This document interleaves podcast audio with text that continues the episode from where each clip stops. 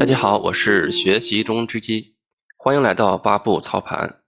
今天继续和大家分享八步操盘投资交易的真谛，第三章第三节自我回归。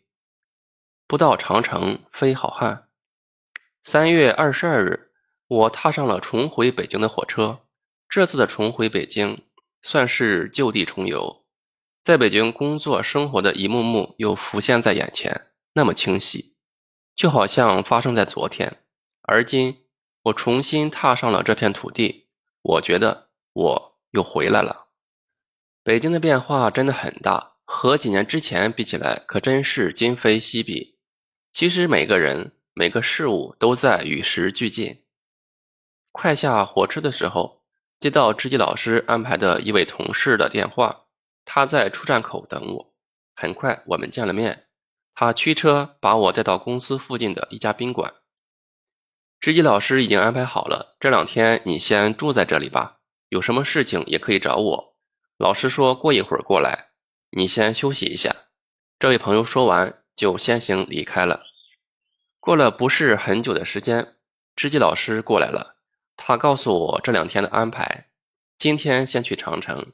明天去带我见一个人，随后我们就出发去了长城。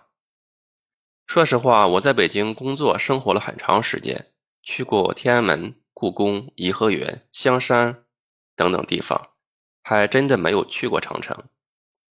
你以前去过长城吗？知己老师问道。我以前虽然在北京很长时间，但是一直都没有机会去。那这次就算填补了你以前的空白了。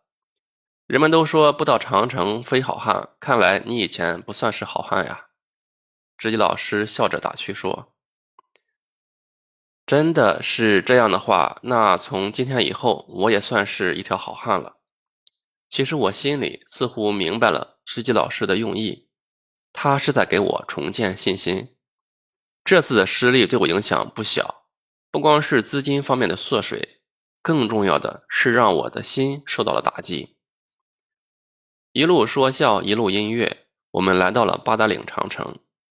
这个时候的长城不像节假日那么人多，也没有盛夏与金秋时的那么郁郁葱葱，但也别有一番美景体验。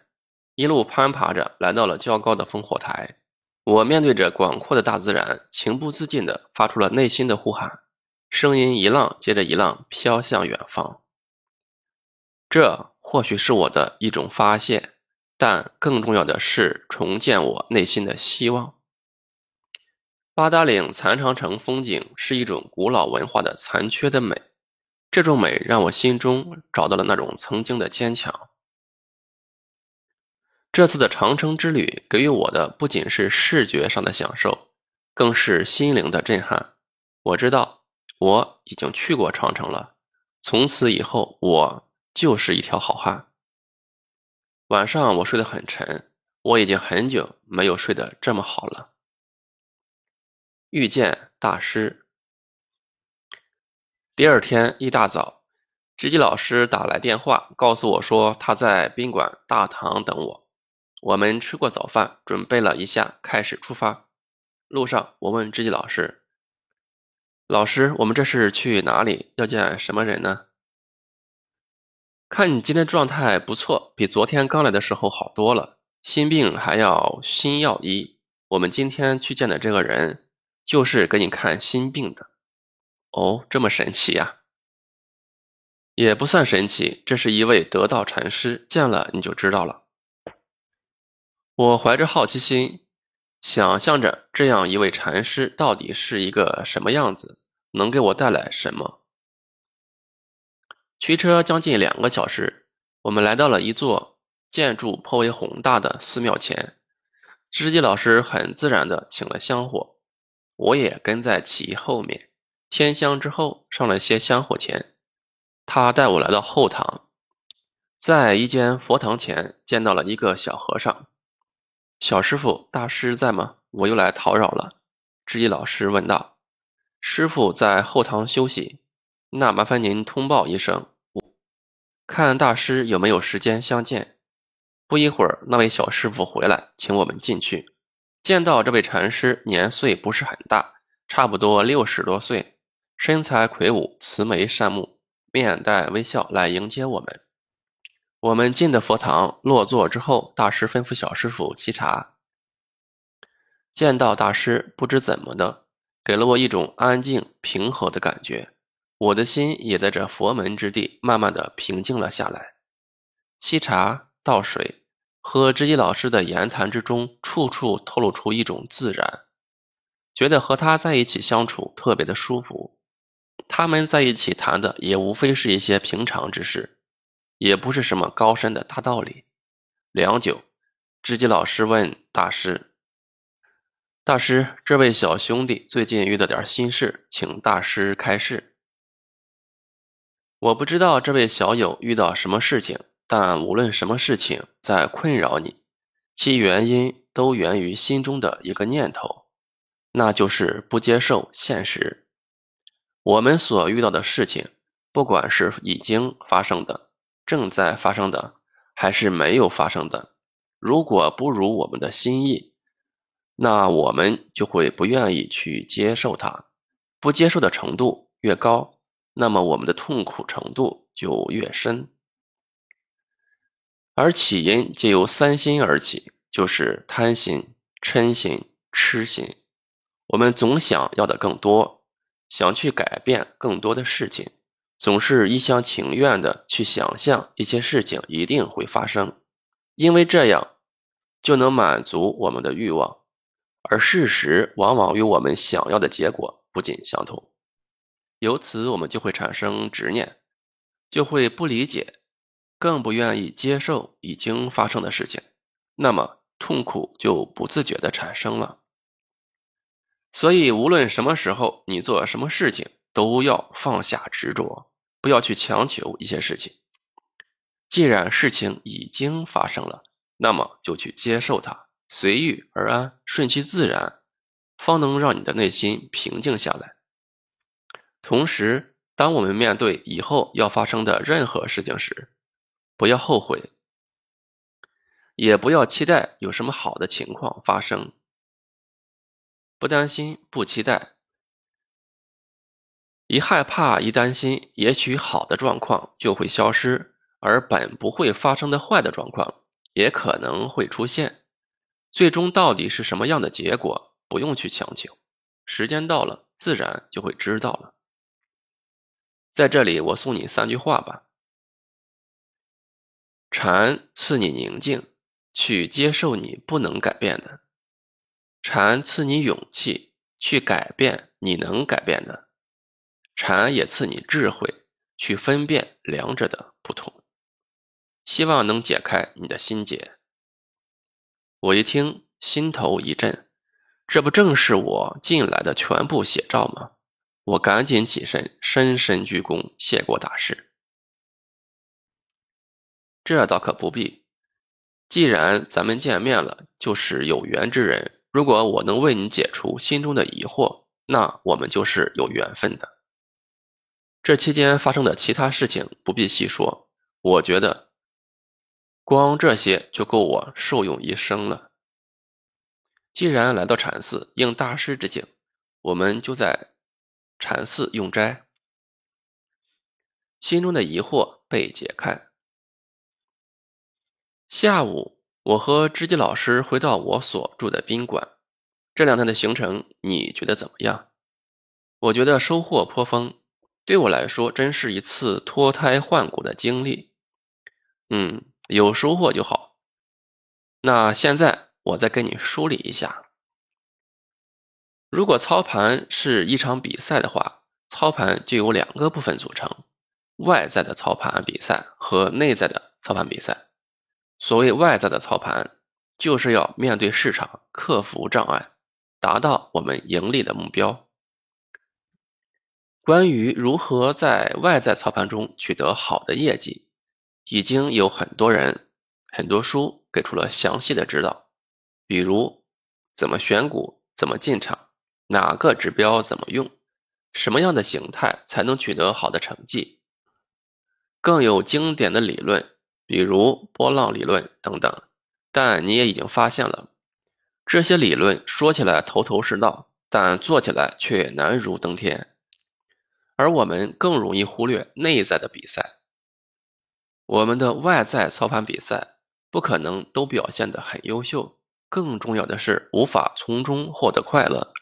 内在的比赛是一场在我们内心中进行的比赛，注意力不集中、过度紧张、缺乏自信、无端自责，这些都会成为外在操盘比赛中的障碍。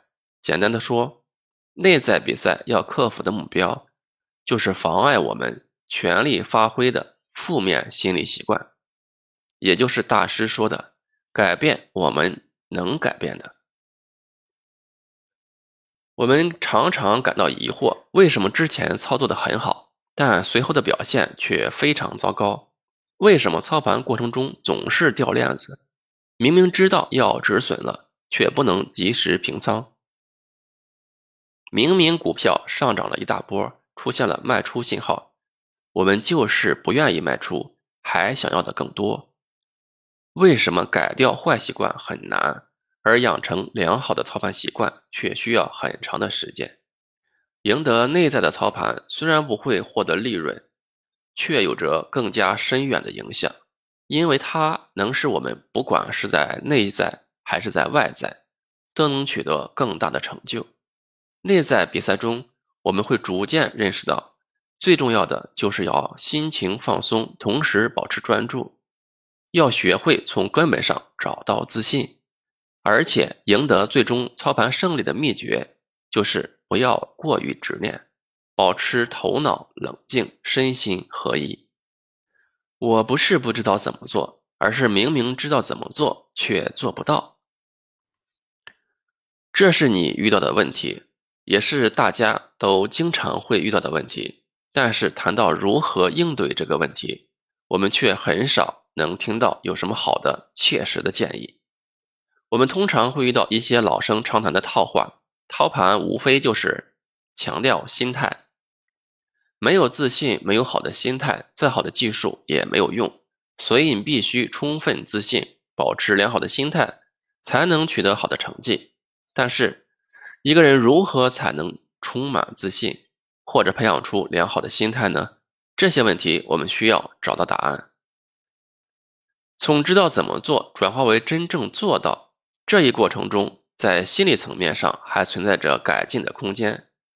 如果你希望在操盘时取得好的成绩，必须了解一些内在的诀窍。我们以打乒乓球为例来说明一下。通常我们看到一位状态极佳的选手时，就会用这样的词语来描述他们：他已经抛开了一切想法，打球时他们连想都不用想，完全凭本能在打球。他们进入状态之后，不会再去考虑击球的方式、时机、位置，他们甚至不用刻意努力去击球。球拍挥出后，他也不会再去想这一球打得好还是坏。整个过程似乎完全不用思考，也不需要思考，他们已经做到了身心合一，一切都那么自然而然的发生了。你或许以前也有过类似的经历，你仔细想想自己最佳状态时的体验，也会回忆起这些描述的感觉。其实，要实现和谐统一的状态，需要让大脑的运转慢下来。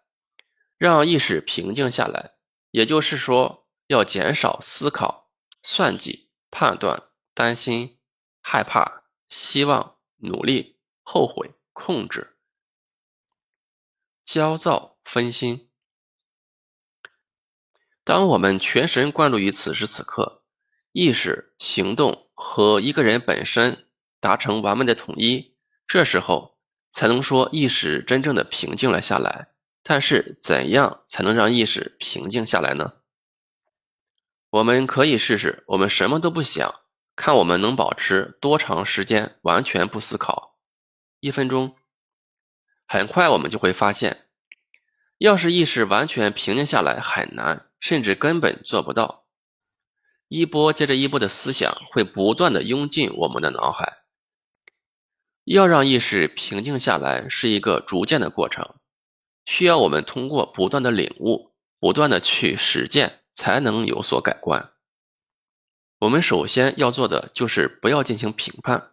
我们总是喜欢自我评价，评价自己的表现是好是坏，评判是不是可以通过这次操作而盈利。不要进行评判，是内在最基本的，也是最关键的诀窍。如果我们能摒弃评判意识，就能自然而然地专注于我们外在的运动、操盘本身。我们在观看乒乓球比赛时，我们会看到。很多人都在进行自我评价，每次打出坏球时，他们会皱一下眉或者跺一下脚，而打出好球时，则会露出满意的表情。通过一个例子，我们会更好地理解什么叫做评判。当比赛决胜局中，一方选手由于击球不慎下网，裁判喊到九比十，失误一方听到裁判报出分数。他皱起眉头，低下头，自责地咕噜着，觉得这次击球太差了，有些不应该。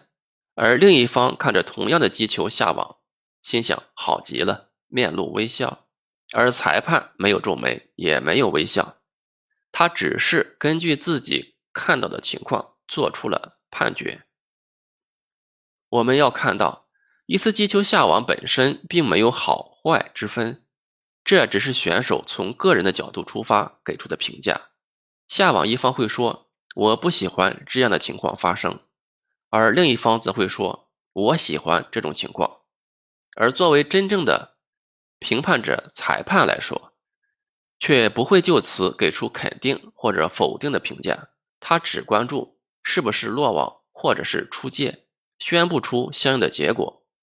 不管比赛双方高兴与否。裁判坐在球场中间，不偏不倚，客观的观察着球场上发生的一切。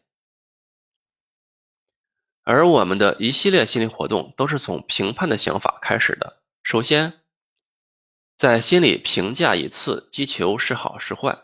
如果觉得打得不好，就开始思考哪里出了问题，告诉自己如何纠正。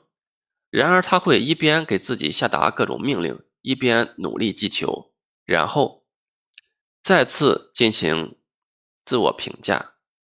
显然，这个过程中意识不可能平静下来，身体也会因为刻意的努力而紧绷起来。反过来，如果他觉得这次击球打得很好，他会开始思考他是怎么样才打出这样的好球的，然后努力让自己记住这一过程。同样会给自己下达各种命令，这两种心理过程到了最后，就会再次进行自我评价，于是自我意识继续不断的思考，始终停不下来，到最后结果可能越来越糟，形成恶性循环，最终导致失败。而反映在我们的操盘上，当我们做出操盘中的一个个动作时，我们不能带有评判性质去看待这次操盘是好是坏，止盈了或者止损了，都只是这次操盘的正常表现。我们要客观的看待它，就像裁判一样，给出一个客观的结果就可以了。我们不去评价这次亏了多少，会带给自己什么样的后果。也不会因为赚了多少而沾沾自喜。我们要做的就是遇到什么样的行情就采取什么样的动作，操盘步骤到了哪一步就顺其自然的做出相应的操作，只观察当下发生的实际情况，不给出评价，不带评价的集中注意力完成我们要完成的操作就好了。操作应该是一件很平常也很快乐的事情，它不应该带给我们任何身心的痛苦。而之所以会产生这样的痛苦，是因为操盘者自己给自己造成的。我们应该充满自信，平静的去面对当前发生的事情。这就是禅师告诉我们的：宁静的去接受我们不能改变的。当然。我们更应该有勇气去改变我们能改变的。